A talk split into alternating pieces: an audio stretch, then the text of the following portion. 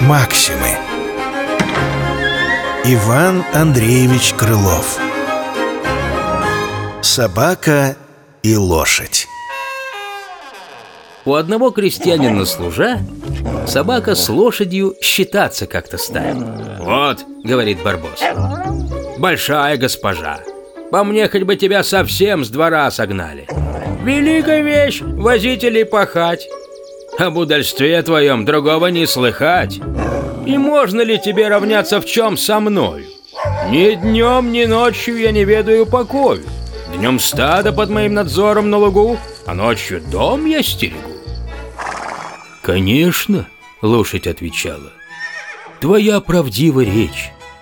Однако же, когда б я не пахала, то нечего б тебе здесь было истеречь. Максимы. Иван Андреевич Крылов. Собака и лошадь Читал Андрей Бархударов